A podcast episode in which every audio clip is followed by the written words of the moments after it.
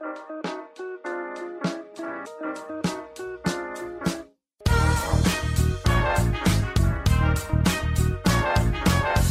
und herzlich willkommen, wir sind die Fotologen. Mein Name ist Thomas Jones und in Rating grüße ich wie immer den Falk Frasser. Hallo Falk.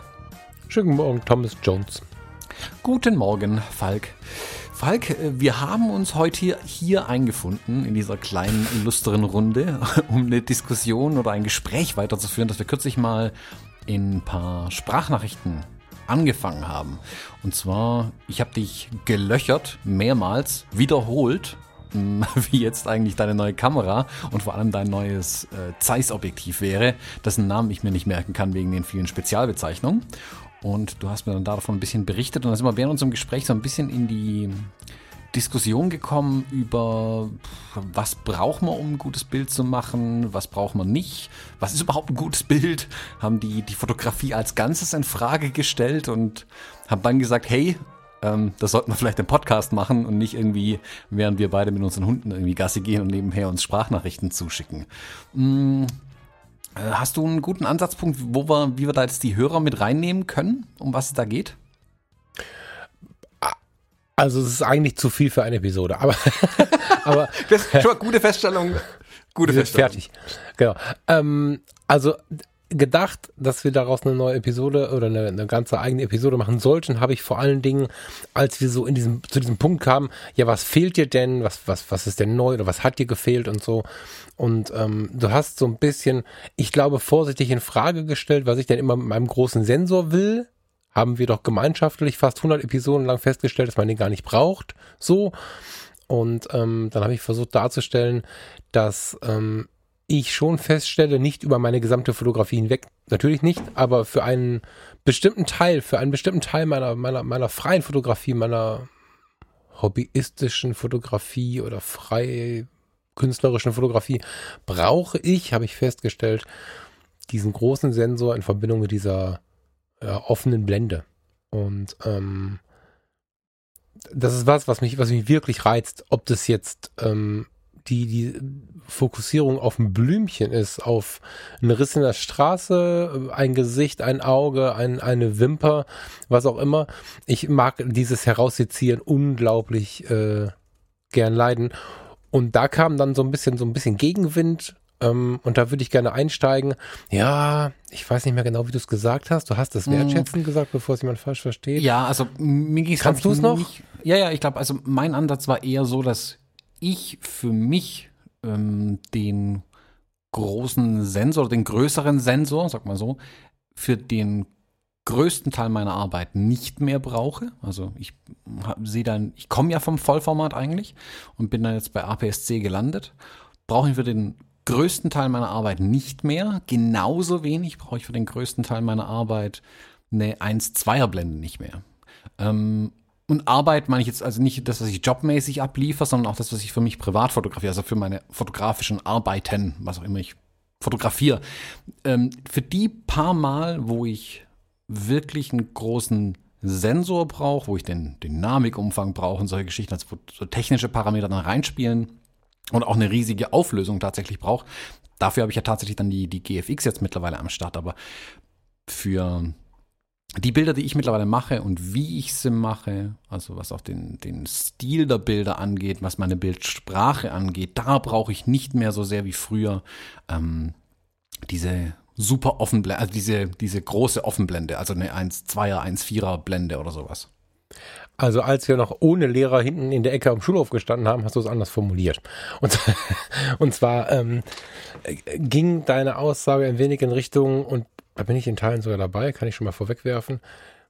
Du hast sowas gesagt wie, oh, viele Leute verwenden eine offene Blende, aber auch dazu einen Hintergrund zu verschönern, der keiner ist. Und dann hast du damit im gleichen Atemzug so ein bisschen die Fähigkeit der Bildgestaltung oder vielleicht auch so eine gewisse Faulheit. Und also du hast es damit verbunden, dass durchaus hier und da die Blende einfach aufgerissen wird, um das Bild nicht mehr zu gestalten. Das war eigentlich der Grund, wo ich gesagt habe, oh je, darüber müssen wir reden. Genau, da stehe ich auch dazu nach wie vor. Ich das Problem ist, was ist das Problem? Problem ist immer ein großes Wort. Wenn ich natürlich ein Objektiv habe, ein 85 1.2 und damit auf einen Menschen drauf 1, halte, 1, 2, 1, 4, ganz egal. und damit auf einen, sag mal, ähm, einen, einen Kopf einigermaßen noch ein bisschen was drumherum, damit was dran ist, einen Kopf von einem Menschen fotografiere, dann ist der Hintergrund natürlich einfach eine unscharfe Fläche. Das verleitet viele Fotografen dazu natürlich dann überhaupt nicht mehr auf den Hintergrund zu achten. Das ist mhm. dann, dadurch ist es oftmals, mh, hm, sag mal, auf der einen Seite, wenn man es nutzen, zu nutzen weiß, befreit es dich manchmal davon, jetzt nach dem perfekten Hintergrund auch noch zu schauen und ähm, man kann manchmal ja, mit, mit weniger davonkommen. Also wenn der Hintergrund halt eine unruhige Stadtszenerie ist, gucke ich halt, dass es zumindest einigermaßen eine uniforme Farbe ist und nicht ein völliges Chaos oder ausgefressene Lichter oder so sind. Viele Fotografen ignorieren dann den Hintergrund aber leider auch völlig, wenn er erstmal unscharf ist. Was meiner Meinung nach falsch ist. Also man sollte den Hintergrund, nur weil er unscharf ist, trotzdem noch Beachtung schenken. Das macht viel bei einem Bild aus. Also ob ich eine Person vor einer hellen Fläche oder einer dunklen Fläche, immer noch einer unruhigen Fläche fotografie oder einer Fläche, die sich in der Mitte teilt, links zu hell, rechts zu dunkel oder so. Das gibt völlig unterschiedliche Bilder ja tatsächlich. Ich stelle halt fest, dass ich viele ähm, Einsteiger vor allem beobachte, wie sie mit überlegener Technik, nennen wir es mal so, ähm, super Bilder oder auf den ersten Blick sehr gute Bilder produzieren, wo sie dann oftmals nicht verstehen, warum das Bild jetzt doch nicht funktioniert. Weil äh, hinten ist doch alles unscharf, vorne die Person ist scharf, sieht doch gut aus. Ja, gehört aber immer noch mehr dazu. Ich habe das früher genauso gemacht, bin ich ehrlich. Ich habe auch mal so angefangen, war völlig begeistert mit einem 50, äh, 50 mm 1.4 Objektiv an Vollformat. Damit kann man schon ganz schön was rocken. Ähm, je länger man dann aber fotografiert und je mehr Erfahrung man dann hat, ähm, behaupte ich, können die Fotografen und Fotografinnen dann aber auch mit einer Viererblende plötzlich gute Porträts machen, weil sie eben bewusst auch Hintergrund einsetzen können und auch mal ohne einen verschwommenen Hintergrund auskommen können tatsächlich. Ja, ja, genau. Pass auf, aber würde ich gerne aufschlüsseln. Ich finde, das ist das schönste Lockmittel, um Menschen in die Fotografie zu holen. So, ja, ja, klar. Ich, von mir aus sollen jede Woche Tausende von Menschen in meiner Stadt anfangen zu fotografieren. Das ist ein Riesending und ähm, ich höre immer mal wieder, tatsächlich bis heute, wie machst du das, dass das so schön unscharf wird? Das hat jetzt nichts mit der Erkennung zu tun, das ist mit den Fujis ja genauso.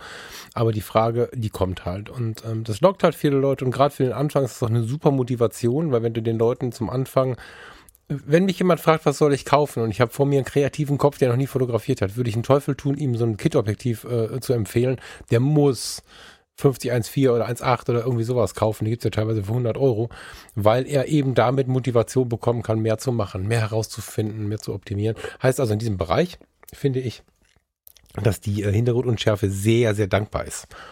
Und ähm, wenn wir dann weiterschauen und zu meiner Aussage gehen oder zu der Vorliebe von manchen Fotografen gehen, die ähm, Fotografie so offenblendig zu betreiben, dann ähm, möchte ich das hart trennen von Fleißgedanken oder so. Natürlich ist es so, wie immer in der Fotografie, dass ein Aufpassen auf Vordergrund, Hintergrund, also ein Kram unfassbar wichtig ist.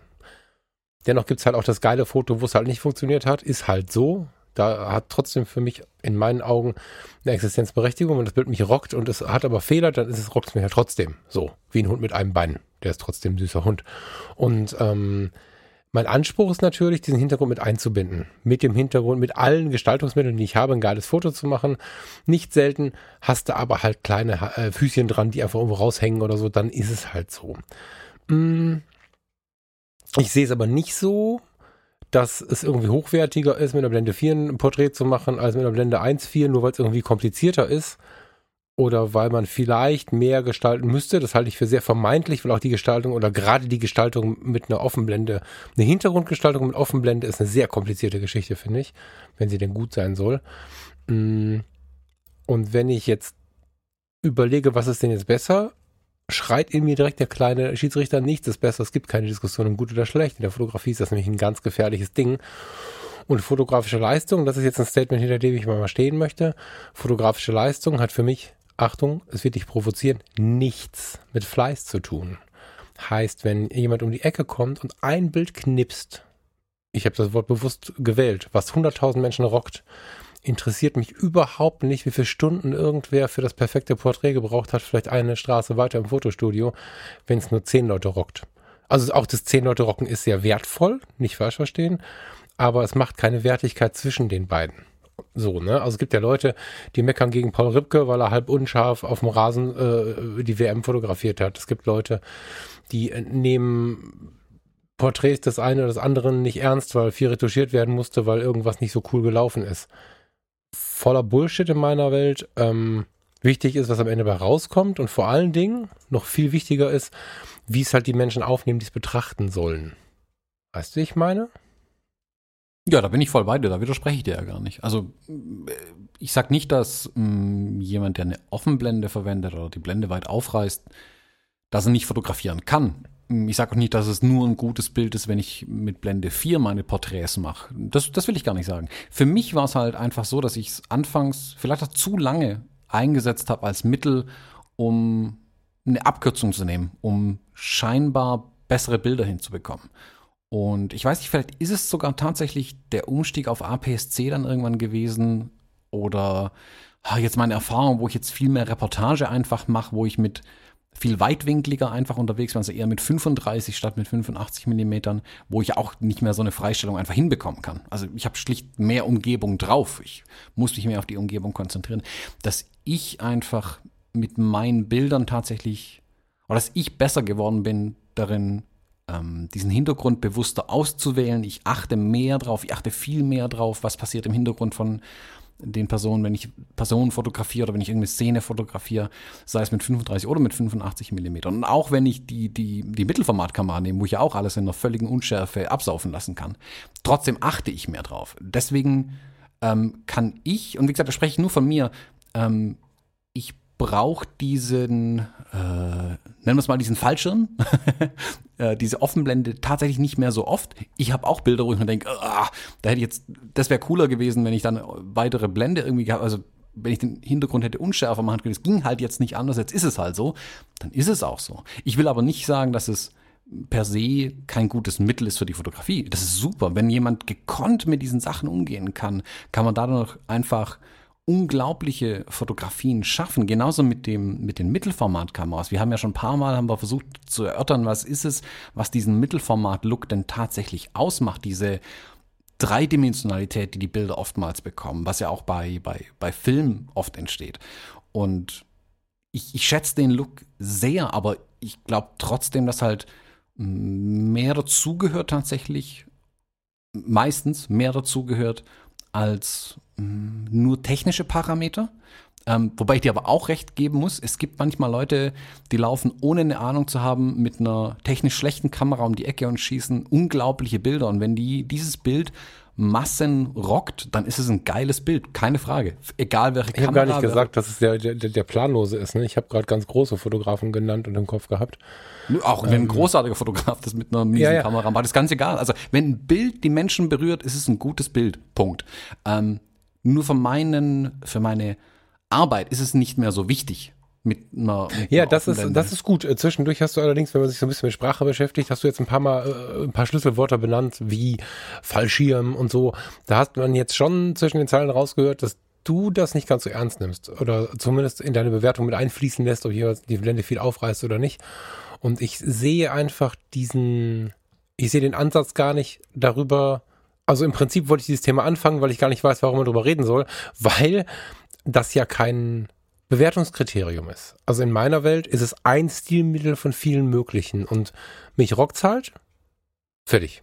Und ähm, viel steht da gar nicht dahinter, glaube ich. Ob da jemand besser oder schlechter ist, hat damit überhaupt nichts zu tun. Und das ähm, es natürlich grundsätzlich erstmal schwieriger ist mit einer offenen Blende in einer Masse, wenn wir jetzt an deine an deinen Jerusalem-Besuch denken, natürlich ist es schwieriger mit einer offenen Blende, wenn du einen Hauptakteur hast und 25 Leute dahinter wuseln im Kreis, dann das Foto so zu machen, dass das Foto rockt, ist ungleich schwieriger, aber ungleich schwieriger heißt ja nicht besser, weil wir verdienen uns ja nichts, zumindest das ist meine tiefe Überzeugung im Leben.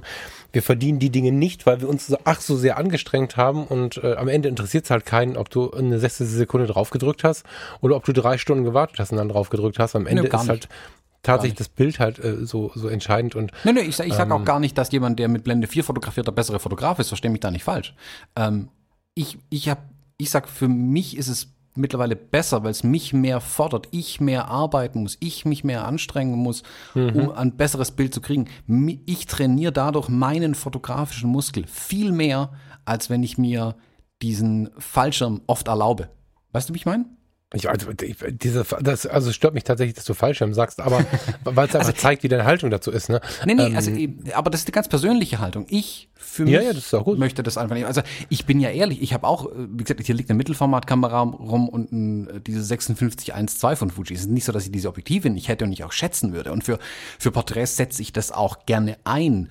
Ich setze es nur vielleicht eher tatsächlich, so wie du sagst, ein im, oder wie, wie ich gesagt als Fallschirm. Also wenn es halt nicht anders geht, dann reiße ich das Ding auf und dann ist cool. Das macht das Bild nicht schlechter deswegen. Das kann immer noch ein geiles Bild sein. Das, ich werte das nicht, ob ein Bild mit einer Offenblende oder einer geschlossenen Blende gemacht ist. Ich finde es, es würde, glaube ich, nur vielen Leuten helfen, tatsächlich, wenn man ihnen die Möglichkeit manchmal nehmen würde. So wie wir, we- weißt du, wie, wie wir mal sagen, nimm nur ein 50 mm Objektiv und fotografier nur da damit. Lern diese eine Brennweite wirklich zu meistern, weil dann muss man üben, üben, üben mit dieser Brennweite, um wirklich gut zu werden. Und dann kann ich die nächste Brennweite mir schnappen. Wenn ich Das jetzt ist halt die Frage, also wenn du, wenn du jetzt, im, wenn wir jetzt im, im Studium der Fotografie wären, bin ich voll bei dir. Ne, wenn wir beide jetzt den Anspruch hätten, wir müssten die Leute bis zu einem gewissen Punkt ähm, ins Wissen killen, dass sie es schon mal gemacht haben und so. Ansonsten ist halt die Frage, was der Anspruch ist. Ne? Dadurch, dass ich ja nicht nur äh, in künstlerischem autodidaktischen, wie heißt das? Das ist das falsche Wort. Ähm, autobiografischen äh, Dingen unterwegs bin, sondern halt auch meine Hochzeiten und so mache, da kannst du ja nicht nur mit Offenblende rumballern. Ich meine, es gab mal jemanden, der das gemacht hat, ich weiß gar nicht mehr, wer das war, der hat immer, immer irgendwie 35 mm 1,4. Schwierig. Ähm, das, dadurch, dass ich halt beides bediene, ist mir durchaus bewusst, dass, dass es auch wichtig ist, dass man beides kann. So, sehr, sehr wichtig sogar. Aber es ist für mich halt keine Einschätzung von Qualität oder Nicht-Qualität, sondern es ist für mich eine Einschätzung von, nein, es ist für mich ein Stilmittel. Eins Mhm. von vielen möglichen. Und ähm, ich mag dieses Stilmittel auch nicht, indem man einfach immer alles aufreißt, sondern ich mag, wenn man das Gefühl hat, man weiß, was derjenige herausseziert hat und Achtung, warum er das getan hat. Mhm, klar, Das da bin so ich voll das, bei dir. Ich die, ne, so. Und ähm, ich habe ja nun auch, oh, ich müsste jetzt echt gucken, ein Jahr, anderthalb, wie lange war das denn jetzt, mit den Fuji-Kameras gearbeitet und Fuji voll geil, aber dieser, dieser eine Punkt fehlte mir halt. Und klar kam das sehr willkommen, dass du eben genau diese Einstellung hast. Da konnte ich mich natürlich auch gut dran festhalten, weil ich habe irgendwie gemerkt, 5612 ist schon ein geiles Objektiv, aber mit Blende 1.2 ist es ungefähr vergleichbar mit einer 2.8er Blende Vollformat. Das ist auch geil. Ein 2.8er 90 mm, 85 mm ist ein geiles Objektiv, aber noch lange nicht das, was ich von vorher kannte mit den Einsen vom Komma. Und musste mich selbst als das 1.2er ja schon ein bisschen gewöhnen. Es war mir aber das Liebste. Und ich habe lange überlegt, warum ist es mir das Liebste? Ja, weil es am meisten freistellt. Ich habe eigentlich die Möglichkeit, äh, mich so auszudrücken, wie ich mich ausdrücke, wenn ich mich mit mir sehr wohlfühle. Also mal auf die Hochzeit einen Haufen gemacht. Die sind super geil, die sind emotional, das ist ein schöner Job. Aber wenn ich für mich versuche, mich auszudrücken, dann habe ich am ehesten das 5612 genommen. Leider sehr selten, weil es noch lange nicht, also für mich dann nicht mehr gereicht hat. Und diesen, diesen Unterschied, den konnte ich halt nicht mehr ertragen. Wer das nicht braucht, wer dieses Stilmittel nicht nutzt und dieses Raussezieren auch so nicht nutzt, der wird dieses Problem nie haben und wird mit den Kameras absolut entspannt durchs Leben gehen. Alles gut. Ne? Nur eben dieser eine Punkt, da konnte ich mir einreden und ähm, arbeiten und machen und tun, egal. Es hat alles nichts geholfen. Es fehlte ein Teil meiner fotografischen Ausdrucksform. Ich glaube, das bringt es ganz gut auf den Punkt. Ich konnte einen Teil meiner Sprache nicht mehr sprechen. Mhm. Ja, das. Ja, nee, Bin ich, also das ist ja auch völlig in Ordnung. Da bin ich auch voll bei dir. Ich will dir da ja auch gar nicht die, äh, die Fähigkeit absprechen, dass du mit einer Blende 2, 2.8 nicht auch ein gutes ähm, ähm, Porträt machen könntest. Das, das sage ich ja gar nicht. Es ist nur für mich hat es an, an Wichtigkeit verloren, so wie es für dich immer noch wichtig ist, also weil es einfach dein Stilmittel auch ist und du es auch gut kannst mit dieser Brennweite, äh, mit dieser Offenblende umgehen. Also du kannst mit dem 8514 ein geiles Porträt machen, wo ich nicht sage, ah, guck mal, da stand er halt vor einem bunten Werbeplakat, zum Glück sieht man es nicht mehr so arg. Ähm, du kannst damit umgehen, du weißt, wie Porträts funktionieren. Ich glaube nur, dass es halt viele, für viele Leute vielleicht wie Stützräder sind. Weißt du, ich meine? Also, Mhm, ja, ich weiß mal, voll, was du meinst. Du hast guck mal, recht. ich kann ja, Fahrrad fahren, ich kann Fahrrad fahren, ja, aber sobald ich dir die Stützräder wegnehme, fällt es halt auseinander. Also dann fällst du einfach um mit dem Ding. Ähm, Mhm. Und so ist es bei mir, ich kann mittlerweile halt, äh, behaupte ich jetzt einfach mal so, ich habe mich dahin gewandelt, äh, vielleicht auch sogar gezwungenermaßen, wie du sagst, durch die Fuji-Kameras, die einfach nicht diese Freistellung haben tatsächlich. Dass es für mich heute nicht mehr so wichtig ist. Also ich finde es, keine Ahnung, wenn ich jetzt, selbst wenn ich mit dem, mit dem ähm, 110 F2 an der GFX arbeite, ich finde es fast schon befremdlich, wie sehr das Ding freistellt. Also ich drehe es eher ein bisschen zu, weil es eher dem entgegenkommt, was ich eigentlich machen möchte. Also ich habe da eher mhm. eine Reserve zusätzlich drin, die ich genauso bei einer Vollformatkamera sicherlich plötzlich hätte, wenn ich dann mit einem 8514 oder so arbeiten würde, oder sogar 1.8 arbeiten würde, die ich im Moment gar nicht brauche und die momentan nicht dem Stil entspricht, wie ich meine Bilder mache. Ich glaube halt nur, dass viele Leute dazu lange dranbleiben einfach. Also ich will da nicht belehrend wirken oder so, aber ich für mich, ich bin zu lange dran geblieben. Ich, ich sage auch von mir selbst, ich habe viel zu lange meine Hochzeiten mit einem 70-200 fotografiert. Das war so mein ähm, immer drauf Objektiv während der Reportage. Ich bin dann irgendwie durch die Menschen gerannt und habe dann äh, quer über den Platz irgendwie beim Sektempfang die Leute abgeballert das sieht schon gut aus. Auf den ersten Blick ist da eine Person, dahinter ist es unscharf, sagt jeder, ach, tolles Bild. Wie kriegst du die Bilder immer so schön unscharf im Hintergrund hin? Das macht das Objektiv, nicht ich. Ähm, ja, du musst es schon einsetzen können, ne? Also ja, so ganz untersprechen würde ich es jetzt nicht. Also ich weiß, ja, was du meinst, aber.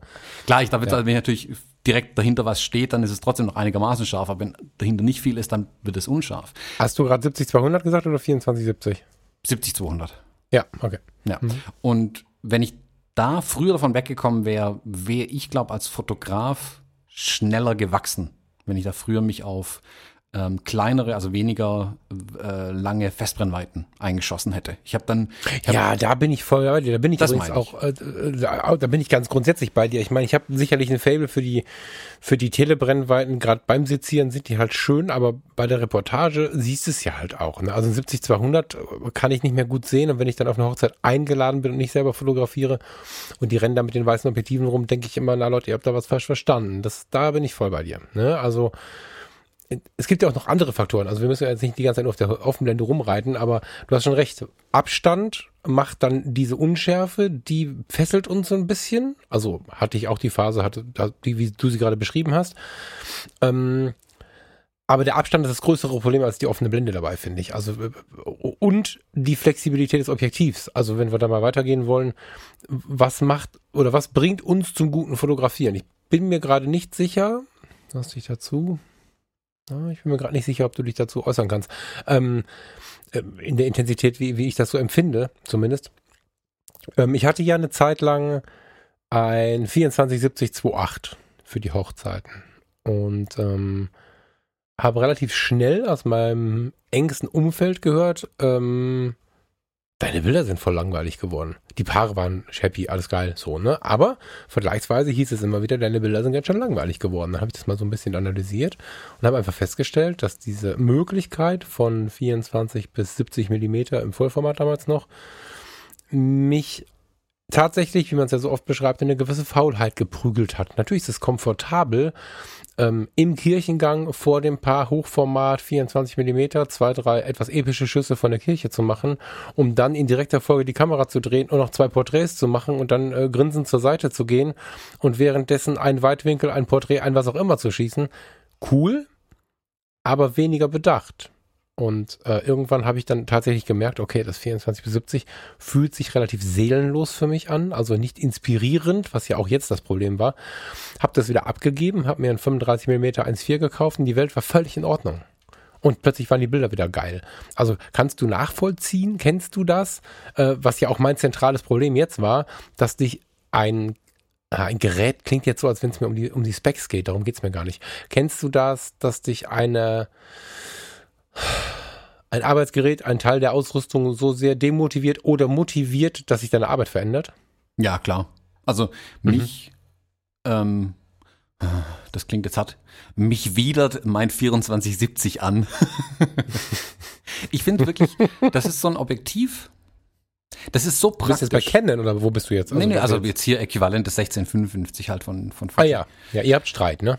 Ähm, ja, ich finde, das Ding ist nicht scharf, äh, wenn ich die Blende zumache, dann rockt mich das Bild immer noch nicht. Ähm, ich finde Zoom irgendwie schräg. Also es ist nichts für mich. Wie gesagt, das ist eine ganz persönliche Meinung. Ich sage nichts, dass, dass das Objektiv an sich schlecht wäre oder so. Aber ähm, es ist nichts für mich. Es ist aber halt super praktisch. Das stelle ich halt auch immer wieder fest. Der, dieses Objektiv für das, was es gemacht ist, super flexibel zu sein und für jede Situation, die man gegen den Fotografen wirft, ähm, eine Möglichkeit zu bieten, daraus jetzt ein Bild zu machen. Dafür ist es super praktisch. Was ich auch mhm. feststelle, ist, dass mh, gerade bei so Firmenreportagen oder so stelle ich das hin und wieder fest, dass die fast schon voraussetzen, dass ich mit so einem Ding fotografiere, ohne dass sie es direkt benennen könnten. Also die können jetzt nicht sagen, hey, du hast da gar nicht mit einem 2470 fotografiert, deine Bilder sind nichts. Mhm. Ähm, sondern die erwarten irgendwie, dass ich jede, jede Brennweite zwischen 24 und 70 Millimetern jederzeit abrufen kann ähm, mhm. und damit dann fotografieren kann. Was ich nicht kann, weil ich meistens nur noch die Festbrennweiten drauf habe. Und dann ist halt alles 35 Millimeter oder dann ist erstmal eine gewisse Strecke 24 Millimeter oder 50 Millimeter oder was auch immer. Und manche bevorzugen aber sogar den Look von diesen 24-70 Objektiven, die, wo sich halt gerade bei den Pressefotografen beobachte ich das, die da sehr, sehr gute und starke Aufnahmen rausholen aus diesen Objektiven. Keine Frage. Die wissen aber auch sehr gut mit dem Ding umzugehen und das einzusetzen. Ich bin ehrlich, wenn ich das 2470 drauf mache, ertappe ich mich immer wieder bei den gleichen Fehlern. Ich wechsle durch die Brennweiten wie ein großer, drehe den Zoomring von links nach rechts und mache alles Mögliche, anstatt mich aufs tatsächliche Bild zu konzentrieren. Also mhm. vielleicht ist für mich sogar andersrum eine Festbrennweite eher ein Stützrad, um mich auf das Fotografieren zu konzentrieren und nicht auf den Zoomring. Ähm, ja, sehr. sehr und ja. deswegen setze ich dieses 2470, also diese, ein Zoom-Objektiv dieser Art, egal in welcher Kamera, egal von welchem Hersteller, das ist völlig unabhängig davon, versuche ich so spärlich wie möglich einzusetzen. Das nehme ich wirklich nur dann her, wenn ich weiß, ich kann nicht zwischen zwei Kameras wechseln oder es passieren alle zwei Sekunden andere Dinge irgendwie, auf die ich dann reagieren muss als Beispiel, wo ich diese Sportveranstaltung letztes Jahr fotografiert habe. Da habe ich zwei 70-200 auf zwei Kameras gehabt, eins sogar noch mit dem Zweifach-Telekonverter. Da kann ich ja mit ganz gar nichts anderem einfach arbeiten. Also ich kann ja nicht zum einen nicht mit dem 35 mm Objektiv auf den Fußballplatz rausrennen, ähm, also nicht während dem Spiel zumindest. Paul Rittke konnte es danach dann zumindest. Ähm, und ich muss einfach auf die verschiedenen Distanzen jederzeit reagieren können. Da brauche ich das Ding. Ich dafür war es okay, damit zu arbeiten. In der Reportage danach, wo ich dann, äh, wo dann die Preisverleihung war und hast du nicht gesehen, dann alles fotografiert habe, habe ich dann das 2470 draufgeschnallt und ich habe sofort gemerkt, wie es mich eben nicht mehr wirklich gerockt hat. Ich habe jetzt äh, mhm. vor ein paar Wochen habe ich mal wieder was damit gemacht und es ist alles so, das fühlt sich alles nicht nicht gut an. Das ist für mich fühlt sich das plötzlich an, als hätte ich alles mit der miesesten Kamera der Welt fotografiert. Dabei hatte ich mit der gleichen mhm. Kamera am gleichen Tag mit dem anderen Objektiv richtig geile Aufnahmen gemacht mit 35 Millimetern. Und diese Brennweite steckt ja da drin. Aber das Vorhandensein des Zooms verschlechtert meine Bilder, habe ich das Gefühl. Und ja, das ist ja ganz oft, ne? Das hört man so, so mhm. oft, sobald die Leute bewusster fotografieren. Ähm, ich weiß aber auch, du hast gerade ganz spannend gesagt, ähm, die Firmen erwarten das schon mal. Und ich glaube, das ist für die, die äh, Feierlichkeiten, Hochzeiten, so ein Kram auch machen, Taufen, fällt mir das auf. Das ist schon so, dass wenn man mal an irgendeine Grenze stößt, wenn man selbst einfach wegen 35 mm einen Schritt mehr nach hinten gehen muss oder die Gruppe, die beliebten Gruppenbilder, die Gruppe bittet dann noch ein bisschen mehr zusammenzurücken oder was auch immer. Man bemerkt halt, hier ist eine Grenze von dem Objektiv erreicht. Gibt es tatsächlich diese Leute, die dann sagen, hast kein Weitwinkel dabei, hast kein Zoom-T-Objektiv, so, die, die dann so irgendwie von der Seite einen ganz schlauen Spruch am Start haben. Warum haben die einen schwäbischen ähm, Akzent? Oh, das kannst du dir jetzt überlegen. ähm, und da waren sie auch. Da habe ich es auch getroffen. Ähm, jetzt gibt es aber hier auch. Also, das macht jetzt nichts, das war ein Scherz. Also die, ähm, diese Leute sind aber sehr gut zu kriegen, wenn man mit ein bisschen charmant, charmanter Art dann halt sagt, dass äh, man ja bewusst fotografiert und nicht so ähm, nicht so, nicht so wenig relevant ist, wenn man so ein, so ein Zoom-Objektiv benutzen würde und wenn man ja große Qualität liefern möchte, hat man sich jetzt für das, für das bewusste Objektiv entschieden, dann sind die halt ruhig. Also das kommt einem jetzt aus dem Kopf, da gibt es ja wahrscheinlich 40 verschiedene Sätze, die man sagen kann und ähm, danach lieben sie dich dafür. Also das äh, kann man schon gut begründen und ich glaube nicht, dass es da jemanden gibt, der nach einem Satz dazu, der sich da, da noch irgendwie schwer tut. Also ich kenne, oder sagen wir mal so, ich habe mit Fotografen gesprochen, die nur aus dem von dir benannten Grund keine Festbrennweite nutzen, weil sie Sorge haben davor, dass irgendwer denkt, oh je, warum hat der keinen Zoom drauf? Und das ist falsch verstandene Achtung vor dem, was der andere denkt, finde ich. Mhm. Ja, ich verstehe ja auch den, den Ansatz, den andere Fotografen verfolgen, dass sie sagen, ich habe das 2470 drauf, damit kann mir nichts passieren. Ich kann auf alles reagieren, ich kann jeden Moment einfangen. Hm, fahre halt mittlerweile den Ansatz, nein, ich werde auch Momente verpassen. Ich kann nicht alles abfangen, immer jederzeit. Wenn jetzt jemand doch ein Gruppenbild will, dann sage ich, Moment, ich muss mal kurz mein 24 mm Objektiv holen. Da bin ich mittlerweile so standhaft als Fotograf einfach. Und es, es wirkt sich ja positiv auch auf meine Bilder aus. Das mag jetzt Leute vielleicht kurz irgendwie befremden, dass der Fotograf jetzt wegrennt zu seinem Auto, an die Tasche, ein anderes Objektiv holt und dann wiederkommt, aber das Gruppenbild ist danach noch genauso da. Das Motiv ist dann nicht weg. Ähm, wenn du jetzt aber sagst, wie wenn die aus der Kirche rauskommen zum Beispiel, das kompensiere ich halt mittlerweile dadurch, dass ich da zwei Kameras dabei habe mit einer gewissen brennweiten Spreizung. Ja, genau. ja. Da wird dann, ja, auch was flöten gehen. Ich habe auch Momente, wo ich sage, boah, da wäre es schon cooler gewesen, wenn ich anstatt 35, 24 Millimeter drauf gehabt hätte. Hätte ich mehr einfangen können oder so. Mhm. Ja, aber dann gelernt, das ist ja das Schöne, gelernt, verbucht, okay, beim nächsten Mal muss ich mir überlegen, wo stehe ich besser? Wie kann ich hier entweder aus den 35 Millimetern mehr rausholen? Wie kann ich es besser einsetzen? Oder muss ich tatsächlich vorher schon das 24er drauf machen. Muss ich nicht mit 35, 85 rückwärts aus der Kirche rauslaufen, sondern muss ich mit 24, 35 rückwärts aus der Kirche rauslaufen. Ich treffe mhm. solche Entscheidungen ja immer wieder. Ich, ich mache zum Beispiel, wenn die Räume kleiner werden und die Distanzen kleiner werden, gehe ich von diesen 35, 85, gehe ich dann auf 24, 50 oft. Dass ich zwar die gleiche Brennweitenspreizung ungefähr noch habe, aber alles ist ja näher an mir dran und deswegen verkürze ich quasi beide Brennweiten in dem Fall. Ja, ja, ja, total.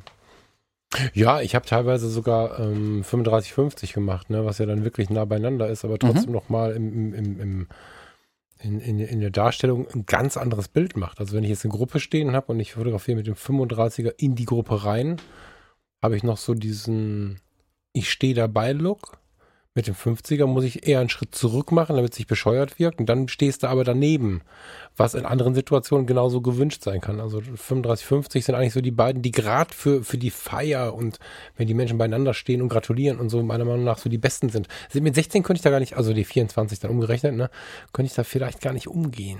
Reizt mich immer wieder, aber finde ich sehr kompliziert tatsächlich. Mhm. Da, da bin ich dann jemand, der tatsächlich so ein bisschen sagt, so, ah, muss ich mir das geben? Weil wenn du damit ein geiles Bild machst, wirkt es halt auch tatsächlich doppelt so gut. Das muss man auch sagen. Aber es ist schon schwer, damit umzugehen, finde ich. So auf die Geschwindigkeit in der Reportage. Mhm. Oder? Ja, ich, ja, ich bin zum Beispiel, wenn, wenn gratuliert wird, dann bin ich voll bei 24 Millimetern mittlerweile. Mhm. Ich, ich liebe es dann wirklich, hinter dem Brautpaar zu stehen. Das sage ich denen aber auch vor, dass sie sich nicht gleich erschrecken. Ich werde, während ihr, während man euch gratuliert, bin ich relativ dicht hinter euch. Ich schiebe auch ein paar Mal das Brautkleid zur Seite, damit ich da nicht draufstehe. Und ich fotografiere relativ nah, weil ich finde, durch diese ich bin gezwungen, da doch nah ranzugehen, damit ich nicht den kompletten Raum jedes Mal drauf habe. Ich will ja viel Mensch zeigen, ich will viel Emotion zeigen. Dadurch muss ich aber nah ran. Dadurch bringe ich aber auch ganz viel Emotion rein. Wenn ich wirklich jede kleine Falte in dem Gesicht plötzlich sehen kann, ähm, dann kann ich dann bringe ich was rüber mit den Bildern.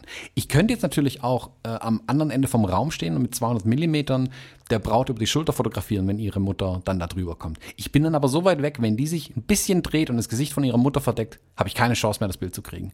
Mit dem. Ja, äh, du, ich war gar nicht bei 200, ich war bei 24 oder 35. Ja, ja aber selbst 35 finde ich dann nicht ganz so geil. Aber das ist, das ist eine rein persönliche Entscheidung. Also da gibt es kein richtig ja, oder falsch. Das ist ja das, ja, das Schöne auch an der Fotografie finde ich, es gibt selten ein richtig oder falsch.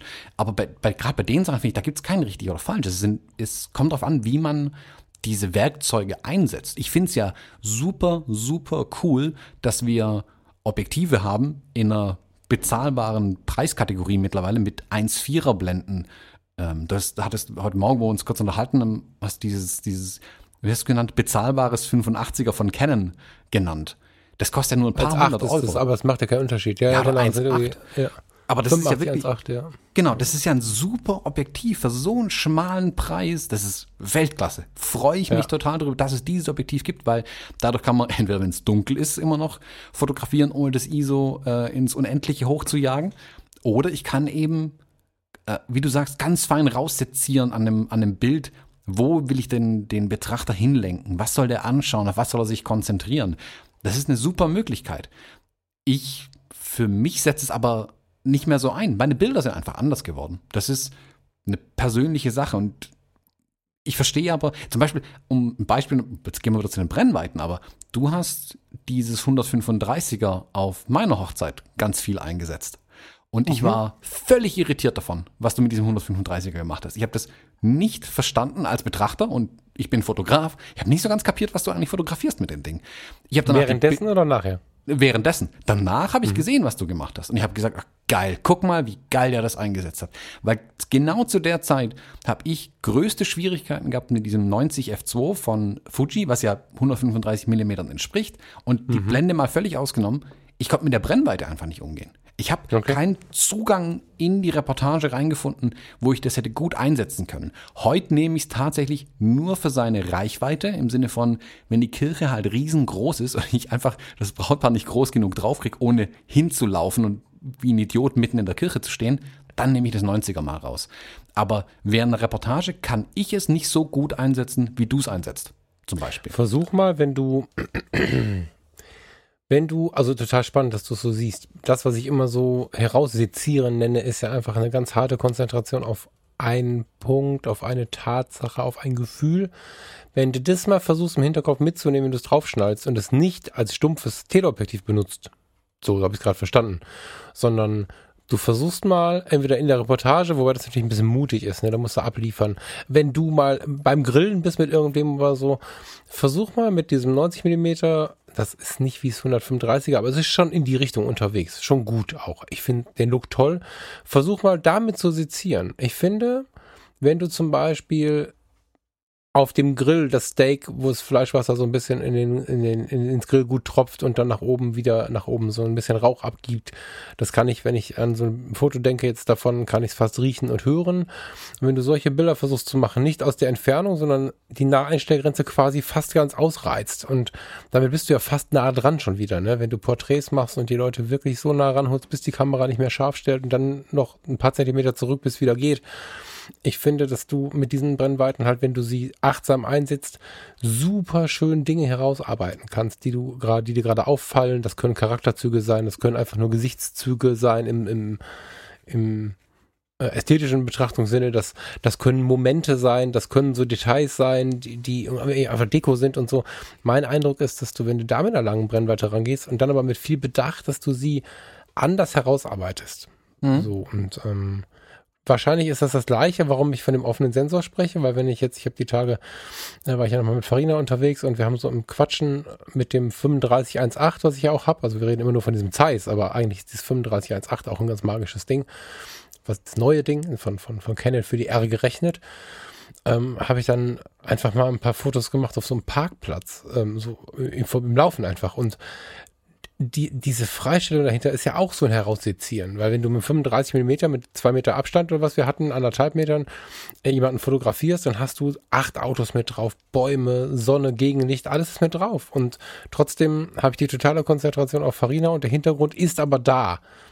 Und dieses Heraussezieren, das ist so ein bisschen das, wofür ich ja irgendwie versuchen wollen würde, dich ein bisschen zu begeistern, einfach nur damit du mich verstehst.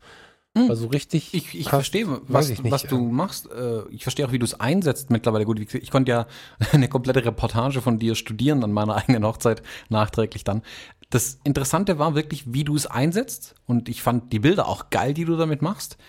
Ich spüre aber gar nicht so sehr den Reiz, diese Bilder zu machen. Das sind deine Bilder, das ist dein Stil. Also ich, ich mag es, den Stil von anderen Fotografen zu verstehen. Ich mag es, anderen über die Schulter zu gucken. Ich will, ich will wissen, warum funktioniert das Bild? Wie macht er das? Wie kommt er dahin? Wie, wie erzeugt er dieses Ergebnis? Heißt aber nicht im Umkehrschluss, dass ich es immer so machen möchte. Ich finde aber, ich finde es wichtig für einen Fotografen zu über seinen eigenen Tellerrand rauszuschauen, nicht nur seine eigenen Bilder irgendwie gut zu finden, sondern auch Bilder von anderen gut zu finden. Und ich respektiere dann aber auch, dass es die Bilder von anderen sind. Ähm, ich sage jetzt nicht, dass man nicht kopieren soll. Jeder muss kopieren. Ich glaube, Kreativarbeit hat viel mit Kopieren und Nacheifern zu tun, ähm, um seinen eigenen Stil auch irgendwie rauszuarbeiten. Das ist in der Musik auch so. Als Band fängt man irgendwie an im Proberaum, man spielt mal ein paar Lieder von den Bands nach, die man gut findet und eben man sich versieht, nach einem Jahr hat man ein eigenes Album geschrieben. Das passiert irgendwie aus Versehen. Und dann sind ganz viele Einflüsse, ähm, ganz viele Zutaten und Gewürze drin von Dingen, die man mal kopiert hat, die man sich, die man liebt, die man sich angeguckt hat. Ähm, aber man darf nicht immer eine Coverband bleiben, glaube ich. Sonst, also wenn wenn jemand den Anspruch hat, kreativ zu arbeiten, nichts gegen Coverbands, die das als zum Geld verdienen machen. So, nicht falsch verstehen. Und bei der Fotografie sehe ich es ganz ähnlich. Ich, ich habe Fotografen, die ich höchst bewundere, wo ich mir denke, oh, guck mal, das ist ein schönes Stilmittel, wie er es einsetzt. Da finde ich die Wahl der Brennweite spannend. Hier finde ich interessant, wie er alles mit einer Offenblende macht. Hier, ich mag eine Schwarz-Weiß-Bearbeitung von einer Fotografin ganz arg oder sowas. Aber wenn ich sehe, das finde ich interessant, das finde ich spannend, das finde ich handwerklich beeindruckend, ist es nicht immer so, dass ich dann sage, oh, das brauche ich unbedingt in meinem Werkzeugkasten mit drin. Also das ist dann sowas, was ich auch mit reinbringen will. Nur weil ich Ja, ich meinte gar nicht, dass du das jetzt annimmst, sondern hm? ich wollte, ich, ich finde also ich persönlich finde es total spannend, einfach kleine Ausflüge zu machen zu den anderen. Das ist so das. Ja, ja, klar, da bin ich voll bei dir. Ne? Da bin ich voll bei das jetzt gemeint, einfach mal, spiel das mal aus, vielleicht hast du da mal Lust drauf oder so. Und den, äh, da ich ja nicht von einem kompletten Stil spreche, sondern von Stilmitteln, ähm, wenn, wenn ich jetzt empfehle, versuch mal dieses und jenes mit dem und dem Objektiv, dann geht's mehr dahin, ob du vielleicht ähm, einen weiteren Verwendungszweck findest. Weil bislang ist das ja doch ein bisschen traurig, wenn du dieses dann doch ganz gute Objektiv so als Tele nimmst irgendwie. So, so, ich bin halt zu weit weg. Da war jetzt einfach nur die Idee dahinter, versuch mal dieses oder jenes, um einfach noch ein bisschen, also eine Möglichkeit mehr zu haben. Damit änderst du deinen Stil ja nicht. Nö. Also ich finde es schön, sowas im, im Werkzeugkasten aber drin zu haben. Das Tolle ist ja, wenn man mh, mm, so, so, ein, so ein Stilmittel, und das muss nicht mal unbedingt nur ein technisches Hilfsmittel wie ein Objektiv sein, äh, das zu verstehen und im Kopf als Werkzeug dabei zu haben, um dann auch reagieren zu können. Das ist was, was ich zum Beispiel beim, beim Steffen Böttcher ganz viel gelernt habe bei ihm.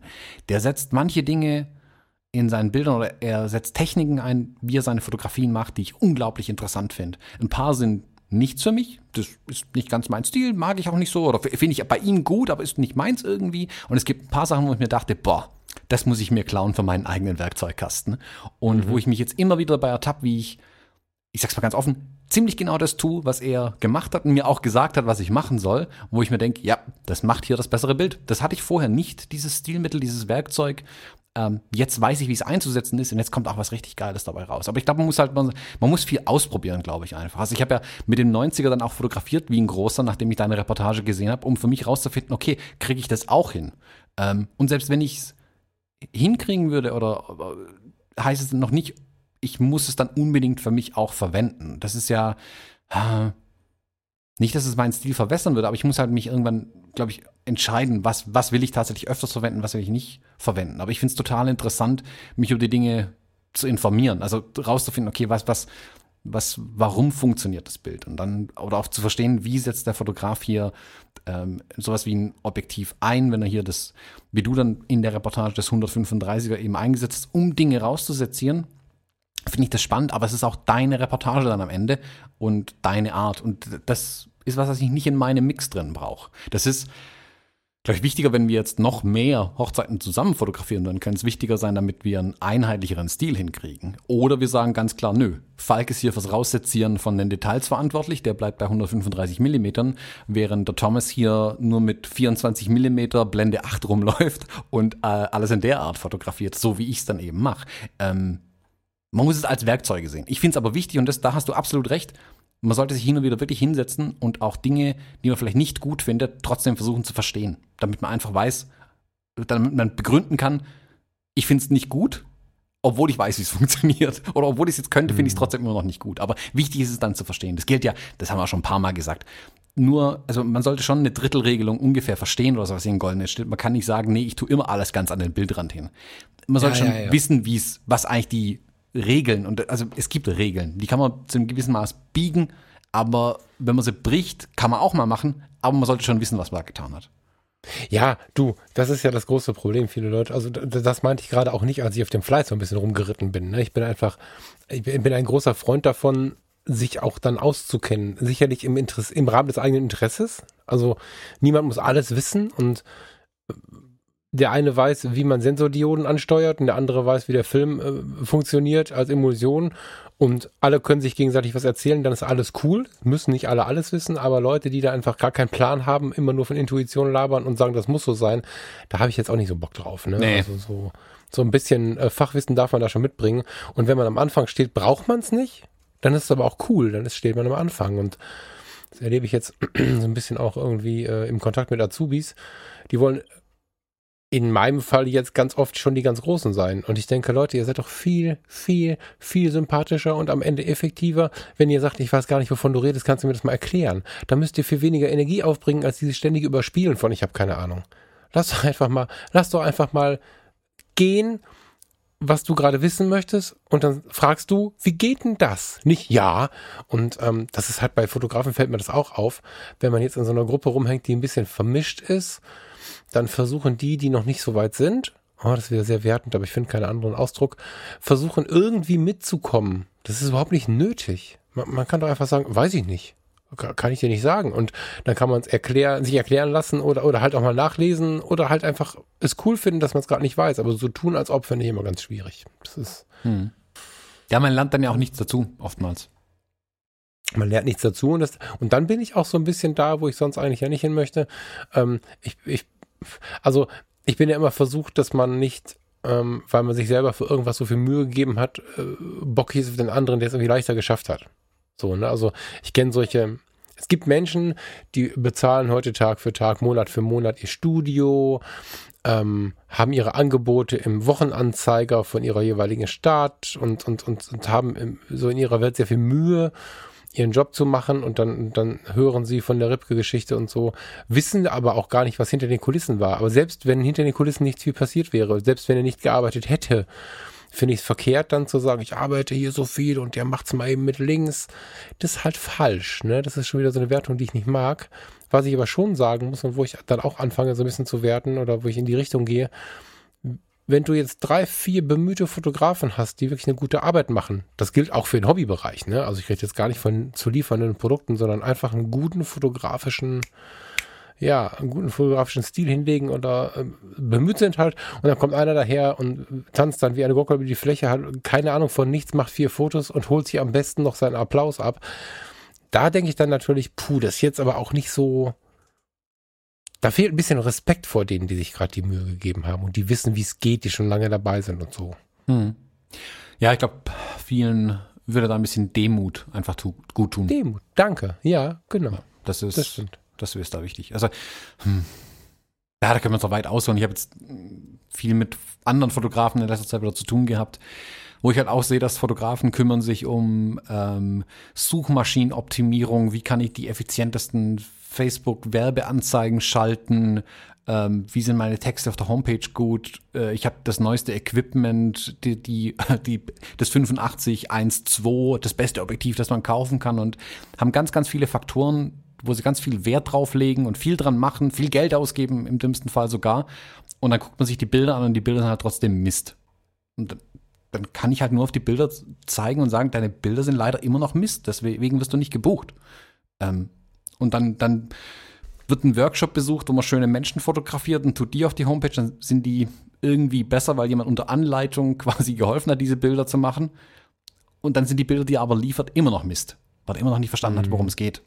Und mhm. da ist dann wichtig, eben mit Demut ranzugehen und zu sagen, ich muss mehr lernen, ich muss mehr fotografieren, ich kann, ich kann es nicht so gut, wie ich es können sollte.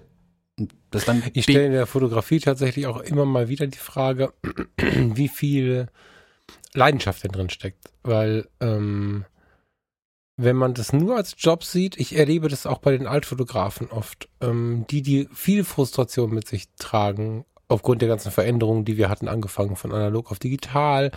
Und jetzt dreht sich ja auch schon die ganze Sache wieder sehr in den ähm, Online-Bereich. Es gibt zwar jetzt so einen Rücktrend, der ist aber hat sehr viel mit Leidenschaft zu tun von denen, die sich erlauben können. Aber im Prinzip haben wir immer noch das Ding, dass sich das stationäre Fotografieren nicht ganz so lohnt, wenn man eigene Gebäude unterhält, schon mal gar nicht. So, und ich erlebe viel bei den alten Fotografen, was jetzt alt ist, nicht negativ gemeint, dass die, die das eher als Job gelernt haben, was völlig in Ordnung ist, weil man jeden Beruf irgendwie als Job lernen kann, eher frustriert sind als die, die richtig Feuer drin haben. Ne? Und, und gerade die Fotografie ist so ein Bereich, da, da finde ich es extrem schwer, ohne Begeisterung, also ich finde es eh schwer, ohne Begeisterung einen Beruf auszuüben, aber einfach nur so von 9 to 5, ich will jetzt meinen Job machen, ist die Fotografie meiner Meinung nach gar nicht gut tragbar. Das ist so ein, das ist so ein Leidenschaftsberuf, den musst du gerne machen, den musst du richtig geil finden, sonst hast du ein Problem. Und das Hobby musst du richtig geil finden, sonst, sonst wird, das, wird das mit der Verwirklichung auch nichts. Da kannst du nicht einfach nur lernen, lernen, lernen,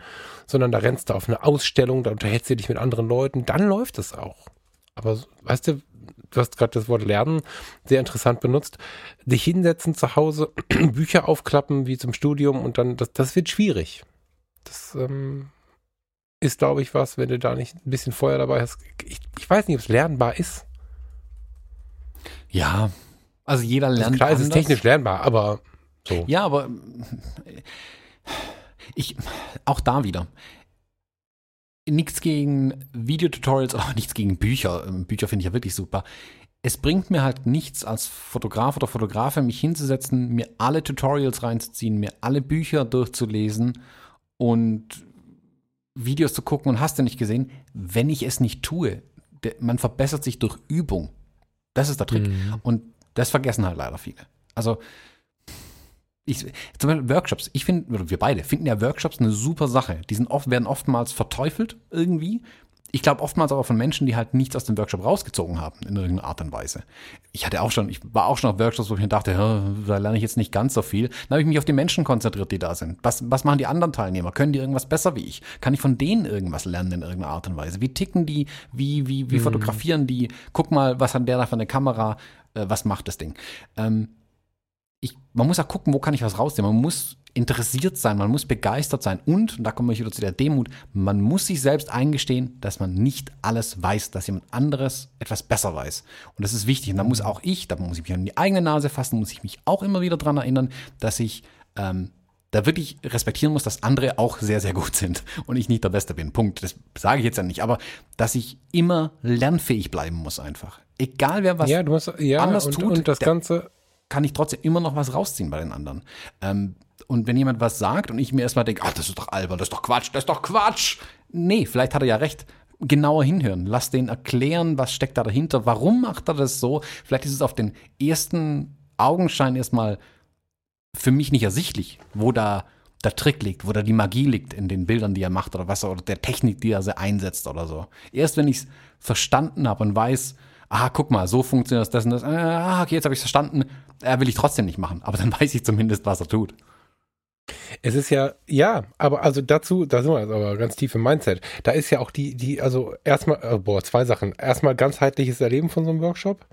Die wenigsten Menschen, die über Workshops wettern wie die Irren, haben Erfahrung mit Workshops. Die haben entweder einen schlechten gemacht und waren sofort frustriert, was ich für sehr schwach halte. Ne? Eine schlechte Erfahrung und nicht mehr machen ist halt, äh, also die Herdplatte als Kind okay, aber ansonsten bin ich mir der Meinung, du brauchst andere Perspektiven, um so Dinge beurteilen zu können. Oder sie waren noch nie auf dem Workshop und haben oftmals sogar irgendeine Leidsituation, weil sie selbst äh, vielleicht mit ihren äh, Einkünften nicht so zurande kommen und sehen dann andere, die dann Workshops machen und wieder zurande kommen. Also da gibt es sehr viele Dinge, die viel auch mit Neid zu tun haben und mit der fehlenden Fähigkeit haben, die Dinge ganzheitlich zu betrachten, wie du schon sagtest. Was kann ich von den anderen Teilnehmern lernen und so weiter. Und ähm, das andere, was du gerade sagtest, war, ähm, wenn du ah, jetzt geht mir der Faden gerade verloren. Was war das, was war das letzte, was du gesagt hast? Kriegst du es noch hin? Ja, dass man sich selber an die eigene Nase fassen muss, dass andere vielleicht was Ja. besser können. Danke, genau. Also sich zu erlauben, nichts zu wissen oder sich geirrt zu haben oder sowas, ist ein so unglaublich ähm, befreiendes Ding. Das dauert, das ist nicht einfach, aber also die letzte Episode ähm, habe ich mich sehr hart dafür engagiert, dass doch äh, bei diversen Foto Awards bitte ein bisschen mehr Bearbeitung erlaubt sein soll. Am Ende habe ich gesagt, na Thomas, im Kern hast du recht. Und wir hatten verschiedene Positionen, die dann anzunehmen, ist halt was, was wirklich was verändert äh, für das eigene Erleben, aber auch nachher für die Arbeit, wenn man es mal fotografisch betrachtet, weil ich kann heute gut in irgendeiner Gruppe stehen und sagen, was, was hast du gerade gesagt? Ich habe hab ich noch nie gehört. Kannst du mir das bitte mal erklären? Habe ich keine Schmerzen mehr mit, egal was da für Leute um mich herum stehen. Ähm, wir waren vor nicht allzu langer Zeit in der ähm, Stadthalle hier bei, beim, beim, bei der Fotobörse. Und da war unter anderem Heinz Wille. Heinz, viele Grüße. Super netter Kerl, habe ich seit vielen Jahren Kontakt mit. Der Heinz ist so ein Analog-Gott. So. Und ich weiß, bei uns, als wir uns das erste Mal getroffen haben, das ist einige Jahre her, war ich nicht nervös, weil ich irgendwie ein Promi-Problem habe. Ich weiß jetzt auch nicht, der Heinz ein Promi ist. Den, man kennt den Heinz in analogen Kreisen so, ne? Aber das ging nicht darum, dass ich jetzt den Heinz treffe, den man so kennt, oder dass ich mich so sehr freue oder so. Das, das habe ich getan, aber deswegen war ich nicht nervös. Nervös war ich, weil da jemand kam, der von der analogen Fotografie ich kann es gar nicht beschreiben, äh, also ein, ein, ein ungleiches Fach mehr Ahnung hatte als ich und bis heute hat. Und jetzt auf der Fotobörse, da mache ich mir heute keinen Kopf mehr drum. Ich genieße das, wenn ich von ihm was erklärt bekomme und so. Und das ist halt ein Shift, der vielen Leuten noch nicht so gelingt. Das ist jetzt von mir auch keine Anklage, sondern so ein Tipp, sich mal dahin zu bewegen, ähm, sich einzugestehen, was man nicht kann. Das kann richtig, richtig wertvoll sein in den nächsten Begegnungen, die man so hat. Und ja. daran kann man richtig wachsen, weil solange man sich das genau. nicht eingesteht, ist das Wachsen schwierig. Genau, aber wie vieles Wachstum tut das auch weh. Da bin ich ja, das muss das man auch weh. dazu ja. sagen, genau. Ja. Ähm, sich einzugestehen, dass man keine Ahnung hat, tut weh, das schmerzt. Ähm, das ist dann oftmals auch, man empfindet es oft als Rückschritt und oh, jetzt gebe ich irgendwie preis, dass ich keine Ahnung habe von irgendwas. Das ist aber okay, weil dann kann ich wachsen. Wenn ich den Raum dafür offen lasse und die Demut zeige, zu sagen, hey, ich, wie geht das? Zeig's mir bitte. Ich habe keine Ahnung, wie das hier geht. Ähm, dann kann man wachsen tatsächlich. Als Fotograf, das gilt ja für alle ja Bereiche. Das ist überall so. Genau. Und dann, dann kann man, ja, dann kommt man auch vorwärts tatsächlich. Und das, das muss man halt einsehen. Das ist ach, schwer und tut weh, wie du sagst, mm, aber der Lohn ist dafür umso größer. Ja, was motivierend ist dazu vielleicht kurz, das ist ja in jedem Bereich so. Und ähm, die große Angst davor, etwas nicht zu wissen, befindet sich meiner Meinung nach so in der intellektuellen Mittelklasse.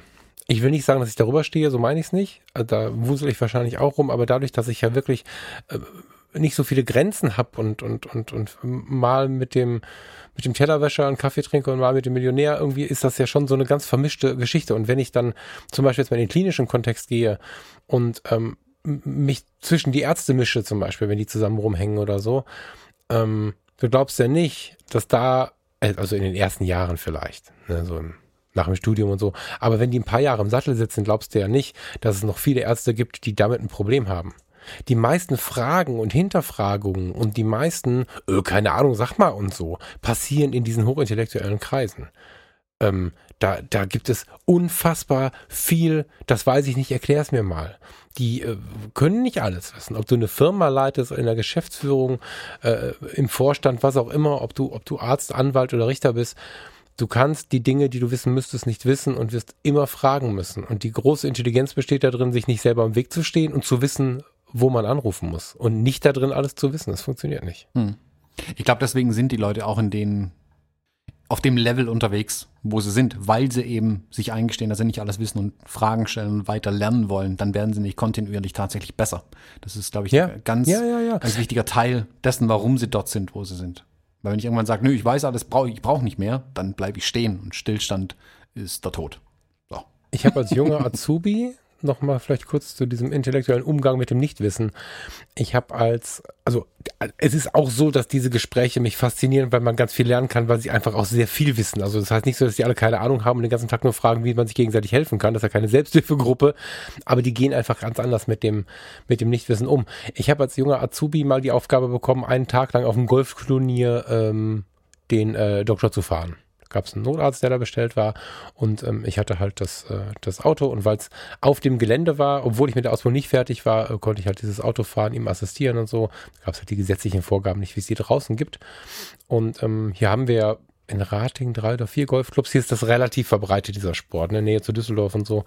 Und ähm, dennoch hat man, also ich war vorher nur zum Golfbälle klauen da, unterhalb der der, der, der Grenze, wo man dafür bestraft werden kann als Kind.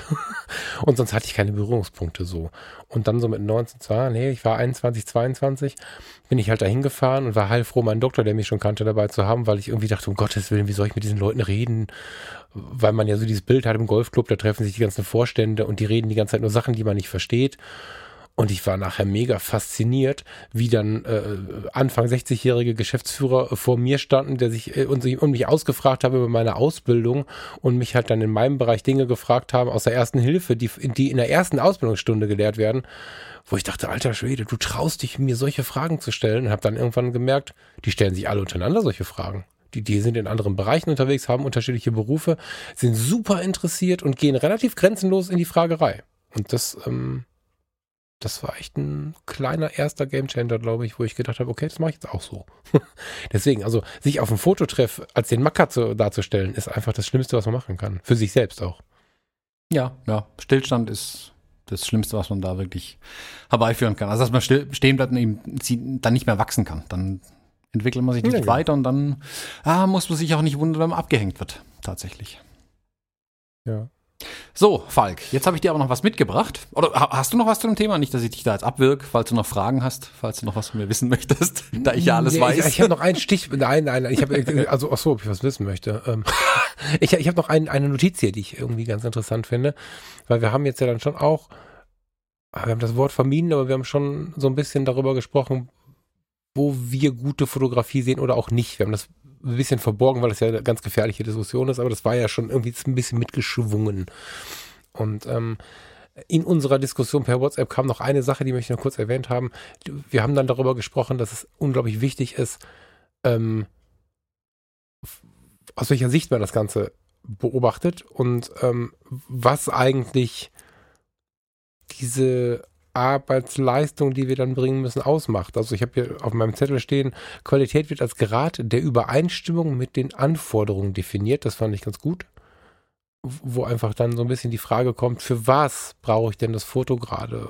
Weil wenn du jetzt in der, im Auftrag äh, B2B also Business to Business unterwegs bist, hast du andere Anforderungen, als wenn ich mit einer freien Arbeit mit einem, mit einem freien Model, was ich irgendwo angesprochen habe, auf dem Parkplatz rumhänge. So. Also das mhm. ist zum Beispiel was, was ich total wichtig finde, was oftmals auch durch dieses wenig betextete in manchen Fotoforen gar nicht rüberkommt. Ich finde immer ein bisschen Text über die Situation dazu total wichtig, weil ein Foto B2B kann für die Situation das geilste Foto der Welt sein und in dem Fotoforum überhaupt nichts aussagen und umgekehrt. Ja. Weißt, weißt du, wie ich meine? Also, dass man, dass man Achso, ich dachte, da kommt noch eine Frage. Ähm.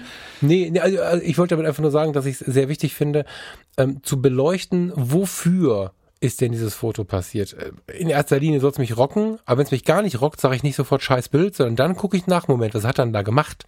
Und wenn ich dann sehe, dass dieser langweilige leere Parkplatz ein Bild für die äh, Reinigungsfirma ist, die diesen Parkplatz gerade sauber gemacht hat, dann ist wieder geil. Also ich, weißt du, ich meine, ich finde es nicht unwichtig zu wissen, warum ist das Foto entstanden und was da drumherum passiert, um dann doch eine innere Bewertung zu treffen. Ich möchte ich möchte, dass man da versucht, also ich würde mich freuen, wenn die Menschen versuchen, noch ein bisschen mehr hinter diese Kulissen zu gucken und ein bisschen mehr zu überlegen, ähm, für wen ist denn das Bild? Weil wenn ich für mich jetzt hier sitze und sage, das Bild ist kacke, dann tut es mir für denjenigen leid, auch wenn das nicht hören wird. Ich sage ihm das ja nicht. Aber wenn ich dann hingucke und, und erkenne seine Leistung an für den, äh, für den Verwendungszweck quasi, das ist halt weit fairer. Und er erweitert auch wieder den eigenen Horizont, weil man mehr versteht. Ja, da will ich aber auch gleichzeitig die Fotografen mit reinnehmen. Ja. Die Fotografen müssen auch darauf achten, für wen machen sie das Bild. Das ist gerade bei Auftragsarbeiten halt wichtig. Es gibt ja. halt Fälle, wo Fotografen beauftragt werden und da muss man, da liegt die Schuld ein bisschen bei beiden. Da beauftragt eine Firma einen Fotografen, den sie halt irgendwie übers Internet gefunden hat. Hey, komm doch zu uns, mach eine Fil Reportage auf unserem Filmevent. Und die haben gesehen, der ist Fotograf, der ist vom Ort, der hat eine Kamera. Mehr haben die sich nicht angeguckt. So, Punkt. Dann kommt der und liefert eine Dark and Moody Reportage von einem Filmevent ab und wundert sich am Ende, dass die sich jetzt weigern, die Rechnung zu bezahlen.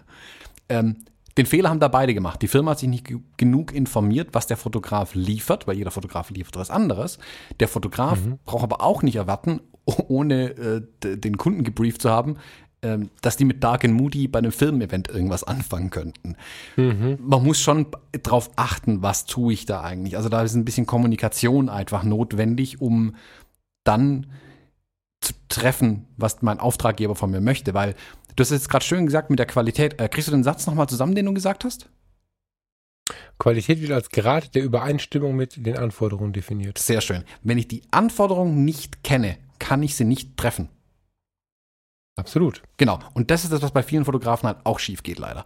Ähm, das merke ich immer wieder, wenn welche aus der Privatkundenwelt in die Businesswelt rübergehen, genauso aber, wenn sie versuchen, aus der Businesswelt in den Privatkundenmarkt rüberzugehen. Weil die Anforderungen sind oftmals, könnten weiter nicht auseinanderliegen. Das Einzige, was noch beide Anforderungen haben, ist, dass am Ende irgendwie Bilder entstehen und dann hört es aber auch schon auf. Während. Ja, die, ich würde sogar weitergehen und würde sagen, dass die Anforderungen ein bisschen gegenläufig sind, weil ja, ja, ich genau, völlig im Businessbereich nicht wirklich, äh, also ich würde dich gleich bitten, noch mal kurz äh, darauf einzugehen, weil du da, glaube ich, eine Geschichte zu hast oder zumindest Erfahrungen zu hast Wenn du, wenn du jetzt als B2B, ähm, wenn du jetzt im Bereich B2B für eine Firma arbeitest, ist es relativ schlecht, wenn du ständig deinen Kopf durchsetzt, sondern da solltest du gucken, dass die zufrieden sind, das irgendwie rocken. Ähm, wenn du das aber in äh, B2C machst, hast du das große Problem, also beim Customer, beim Endkunden, dass du unter Umständen zu langweilig bist. Ähm, ich erlebe es so, dass die Kunden äußerst positiv auf meinen eigenen Kopf reagieren. Also wenn ich jetzt im, im, im, im Customer-Bereich, wenn ich jetzt bei Porträts und Hochzeiten denen sage, pass mal auf, ich mache das so und so, es ist halt so mein Stil ähm, und die fragen mich dann irgendwie, können wir das auch so und so machen? Und ich rinse sie an und sage, Nein, da stehen die voll drauf. Und die im, im, im B2C wollen die Kunden eher, so ist zumindest meine Erfahrung, ein bisschen eigenen Kopf, einen eigenen Stil, dass sie vielleicht nicht wie bei Ikea, oh, das Bild habe ich auch, ne? Wenn sie, wenn sie jetzt irgendwie Freunde zu Besuch bekommen, dann kommen sie die Hochzeitsfotos, oh, da hat die, die, so Fotos habe ich auch, sondern dass sie so ein bisschen eigenen Stil bekommen. Ähm, und wenn du das bei B2B machst, bist halt raus. So, also hast du noch mal eine Geschichte zufällig auf Lager, wo du, wo du äh, mit dem Kunden einfach weitergehen musst, als du es für dich getan hättest, wo du, wo du dich ein bisschen verbiegen musst, vielleicht sogar?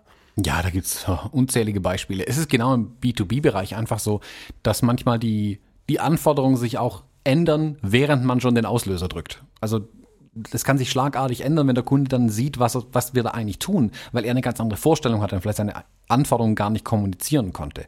Es gibt aber auch den Fall, dass man relativ klar kommuniziert hat, was, also der Kunde hat mir gesagt, was er möchte. Ich habe gesagt, das werde ich so leisten. Das ist dieser Abgleich, den man ja eigentlich vorher idealerweise immer macht. Dann kommt der Termin und dann steht der Kunde im Studio zum Beispiel und sagt, ich habe schon alles aufgebaut und der Kunde steht da und sagt, ah, wir haben uns das überlegt, wir hätten das doch gern anders. Mhm. Jetzt kann ich mein, mit dem Kopf durch die Wand und dem Kunden sagen, nö, das machen wir jetzt so. Das wird aber keinen glücklich machen hier im Raum. Oder ich kann fragen, warum möchten sie das so? Also erstmal versuchen zu verstehen, was will er denn eigentlich? Und wenn er dann sagt, ja, wir haben uns das überlegt und so und so, wir haben ein bisschen nachgeguckt, was auch immer, er begründet seine Aussage und sagt, ja, okay, gut, dann, dann machen wir es halt anders, dann baue ich halt noch mal kurz um. Und das sage ich ihm dann aber auch nicht mal unbedingt, weil das klingt schon wieder so jetzt ähm, wie beim Bäcker, ich hätte gern ähm, eine Butterbrezel und dann sagt die Bäckerei-Fachverkäuferin, die, muss ich jetzt erst machen ja, deswegen mhm. bin ich da. Also das ist, was, was fange ich jetzt mit der Aussage an? Nichts. Und genauso mache ich es mit meinen Kunden da auch. Ich sage ihnen, okay, cool, dann machen wir das so. Dann schicke ich die in die Maske zur Visagistin oder was auch immer und baue halt meinen kompletten Kram nochmal von links nach rechts. Das ist dann halt so. Ähm, und dann muss ich aber den Kundenwunsch erfüllen. Er bezahlt mich ja auch schließlich dafür. Es gibt aber auch Punkte, wo ich sage ganz klar, da müssen die Fotografen und Fotografinnen ihren Kopf durchsetzen, wenn sie wissen, dass es, was der Kunde möchte, vielleicht scheiße ist. Also mhm. da, dann auch nicht machen. Aber das abzuwägen und zu wissen, wann ich welchen Weg einschlag, ist unfassbar schwierig. Und auch da, das kommt mit der Erfahrung, mit Üben, Üben, Üben. Da gibt es kein Allgemeinrezept. Ähm, Michael und ich, wir haben mal eine äh, Episode im Fotografie-Business-Podcast dazu aufgenommen, genau zu dem Thema. Ähm, der Kunde hat Extrawünsche, was tun. Und es kann ja auch durchaus sein, dass der Kunde sagt, oh, ich hätte gern noch was anderes oder mehr. Und dann muss ich aber auch sagen können, okay, dann mehr kostet aber jetzt halt auch. Und das muss man auch irgendwie machen können. Und mhm. man muss da manchmal, so doof das sein mag, und das ist eben das, was Berufsfotografen machen müssen, was die, die in den Bereich rein wollen, oftmals nicht verstehen. Als Berufsfotograf hat es manchmal nicht so viel mit der Fotografie zu tun, wie man denkt. Man ist dann am wie man Erwartung, sich wünscht vielleicht auch. Wie man sich wünscht, sagen wir so. Ähm, es hat viel mit Erwartungsmanagement zu tun. Ähm, es hat viel mit, ähm, mit, mit Menschen an sich zu tun, dass ich also, wie, wie kriege ich die Menschen, was mache ich mit denen, wie brief ich die, ähm, so, so Sachen wie Buchhaltung, so ein Krempel und Marketing, das kommt ja alles noch dazu. Also die Zeit, wo man tatsächlich mit Fotografie verbringt, ist geringer, als sich so mancher wünschen würde. Und genau solche Dinge kommen da eben rein, dass die Anforderungen sich ständig ändern vom Kunden, dass man, dass ihnen dann hinterher, dass das Allerschlimmste einfällt, oh, ah, eigentlich wollten wir ja doch was anderes haben. Mhm. Ja, und jetzt? Also jetzt sind die Bilder halt gemacht. Also kein Beispiel ist dann zum, zum Beispiel, dass man jetzt, man hat fotografiert on location, man hat, äh, keine Ahnung, jetzt, man hat gesagt, hey, wir fotografieren so von einer Glas- und Stahlfassade und es ist voll das coole moderne Business-Porträt. Und dann sagt der Kunde, oh, wir bräuchten die Bilder noch freigestellt vor Weiß. Mhm. So, was tun? Also äh, ich fasse mir da dann die eigene Nase und sage, das hätte ich vorher abklopfen müssen. Das schreibe ich ins Briefing rein mittlerweile, dass hier ein Freisteller nicht möglich ist. Punkt. Mhm. Also auch nicht gegen viel Geld. Ich, also ich mache sowieso nicht, ich würde es rausgeben, aber auch nicht gegen Geld, damit ich gar nicht in die Situation komme. Dann kann ich zumindest auf das Briefing verweisen, von dem ich ja sage, sie sollen es lesen. Mm, Wenn ich jetzt aber im Studio fotografiere und es ist vor grau fotografiert oder vor nicht ideal zum Freistellen, dann kann ich immer noch sagen, ja, mache ich ihn. Also kriege ich irgendwie hin, so. Äh, oder sage ich denen nicht so, aber kriegen sie, kriegen wir hin. Ähm, da muss man halt viel jonglieren einfach. Das ist nicht, das ist nicht immer einfach und es hat weniger mit Fotografie zu tun, als man manchmal denkt. Ja, also total wichtig, das, das, das mal so, so auch zu differenzieren, irgendwie, finde ich.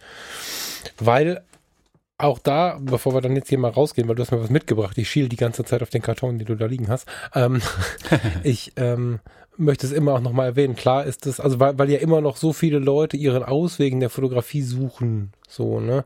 Man muss sich da vorher, glaube ich, ganz, ganz, ganz, oder man sollte sich, der, der sucht, sollte sich ganz intensiv damit auseinandersetzen, was es wirklich heißt. Also ich bin ja sehr froh, den tiefen Einblick zum Beispiel bei dir und dem Michael gehabt zu haben, um dann nach einem Jahr zu sagen, okay, Vollzeitfotografie, äh, nicht mein Ding. Genau aus den Gründen, die du gerade genannt hast, ne? Und ähm, viele Leute, kaufen eins, zwei Kurse, jetzt fange ich an zu wettern, nicht falsch verstehen, es äh, gibt auch das Gute, aber viele Leute springen zu schnell dann in so einen Job rein, um dann das zu erleben, was du gerade gesagt hast. Und dann wird es halt schwierig. Ja, also auch da hilft natürlich viel, also Workshop besuchen ist das eine, das ist natürlich aber immer eine sehr kontrollierte Umgebung, wo jetzt nicht viel passieren kann. Da steht kein Kunde da und sagt, ich zahle jetzt aber ihre Rechnung nicht. Mm, da hat man einen Lehrer, eine Lehrerin, die sagt, hey, wir wollen das zusammen machen, dann macht man das, dann macht man es falsch und dann sagt er, guck mal, so könntest du es besser machen, dann yeah, am Ende gutes Ergebnis. Im Idealzustand. So sollte ein Workshop irgendwie mhm. laufen. Mhm. Es ist aber keine Schande zu sagen, und da kommen wir wieder zu Demut und zu, man muss sich an die eigene Nase fassen und sagen, ich kann es halt nicht, mal als Assistent einfach mitzuarbeiten an so einem Set. Wie gesagt, mhm. ich habe bei einem Produktfotografen ein paar Mal assistiert um einfach zu gucken, was macht er, wie macht er das. Ich bin bei anderen Hochzeitsfotografen mitgelaufen als Second Shooter oder habe einfach nur den Blitz gehalten und hatte nicht mal eine Kamera in der Hand, um einfach nur zu gucken, was machen die. Und da habe ich schon selbst genug Hochzeiten fotografiert zu dem Zeitpunkt. Aber ich habe gesagt, okay, guck mal, der ist so viel erfolgreicher wie ich, der macht so viel bessere Bilder wie ich. Ich will wissen, warum ist es so. Und dann stelle ich mich hin und sage, ich nehme keinen Cent für den Tag, ich halte den Blitz und jetzt will ich aber wissen, wie funktioniert das? Also ich beobachte einfach und muss mir halt äh, ja, muss da äh, rangehen und sagen, okay, ich will, man muss lernen, will ich da an die Sache einfach rangehen, tatsächlich. Ja. Sehr, sehr schönes ähm, Wort. Ich möchte jetzt mal, ich möchte jetzt mal mein Mitbringsel haben, lieber Thomas. Ja. ja.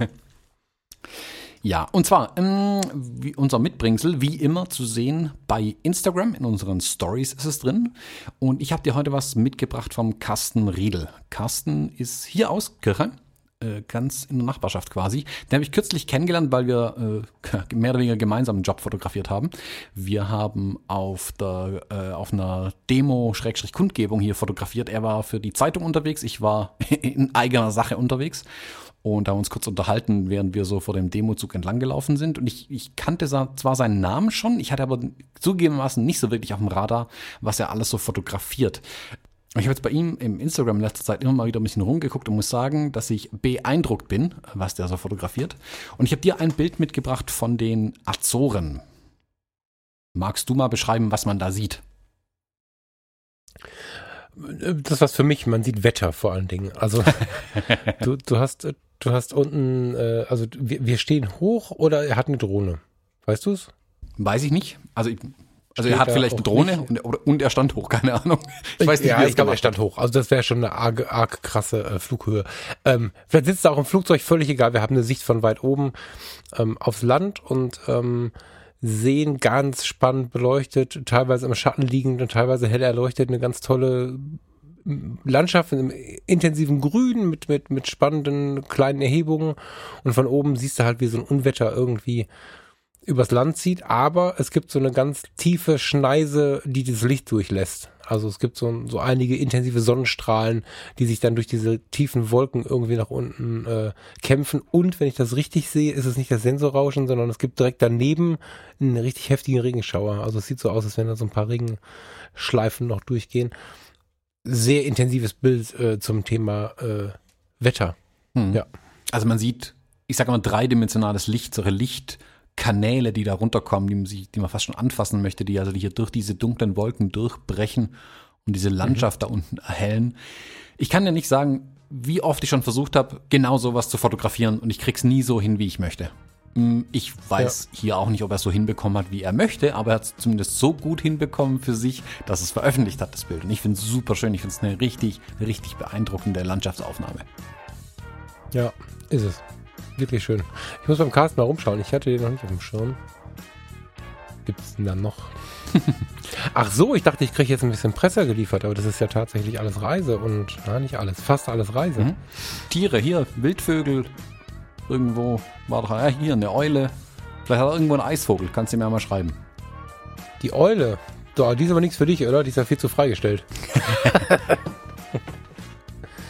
ja, sehr geil, da muss ich mal weiter schauen jetzt. Äh, Schaut euch da mal um, das lohnt sich, glaube ich. Ja, ein schöner Mix. Das ist ein, das ist ein schöner Account, wenn man so, ich scroll Instagram auf dem Mac gerade runter. Ich finde die Ansicht ganz schön inzwischen. Das haben sie ja lange Jahre nicht hingekriegt. Obwohl ich einen schwarzen Hai sehe, das Innere einer Kirche, die ich kenne, aber nicht beschreiben kann. Ich weiß nicht, welche das ist. Ich sehe einen fliegenden Uhu, Land Rover Experience Tour. Ich sehe ein paar Felder, die Azoren, Island. Fotokunst mit verwaschener Unschärfe. Ich sehe irgendwie alles mögliche. Porträts. Und trotzdem wirkt das nicht, als wenn es nicht zueinander passen würde. Das finde ich spannend. Das muss ich mal genauer angucken, warum das so ist. Mhm. Das muss ich mir mal anschauen. Ja. Danke fürs Zeigen. Gerne. Falk, in diesem Sinne, bis nächste Woche. Bis nächste Woche. Ciao. Tschüss.